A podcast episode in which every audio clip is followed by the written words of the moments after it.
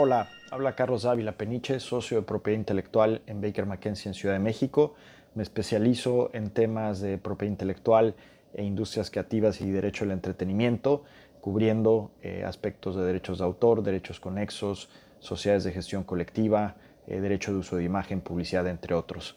Para platicarte en esta cápsula brevemente sobre los tres temas que considero son los más importantes actualmente en, este segmento, eh, empezando por la importancia que tiene el que se lleve a cabo una adecuada revisión y eh, clearance de los derechos de autor conexos y de imagen eh, en el uso que en, las industrias digitales, toda vez que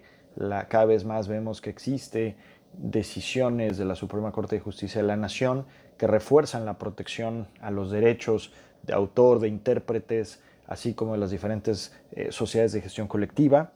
y que tienen o pueden tener un impacto significativo si no se lleva a cabo adecuadamente este clearance antes de comenzar a hacer uso de cualquiera de este tipo de derechos. La Suprema Corte ha tenido una serie de decisiones en los años recientes que consolidan la protección del derecho de autor, del derecho al uso de imagen por parte de las personas, independientemente de que sean eh, celebridades, influencers o personas públicas, y que eh, enfatizan la importancia de antes de hacer una obra eh, o de cualquier tipo de derecho de autor conexo de imagen, que se pueda tener la autorización y el consentimiento correspondiente o que se pueda defender a través de un uso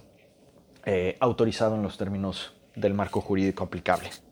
Por otra parte, en la misma línea, también considerar la importancia y el enforcement que actualmente tiene la Ley Federal de Protección al Patrimonio Cultural de los Pueblos y Comunidades Indígenas y Afromexicanas, la cual eh, tiene como intención proteger el conocimiento tradicional y el patrimonio cultural de nuestro país a través de un proceso de validación, consentimiento que también requiere eh, un análisis adecuado antes de comenzar a utilizar este tipo de expresiones y conocimiento tradicional que antes se consideraba en el dominio público.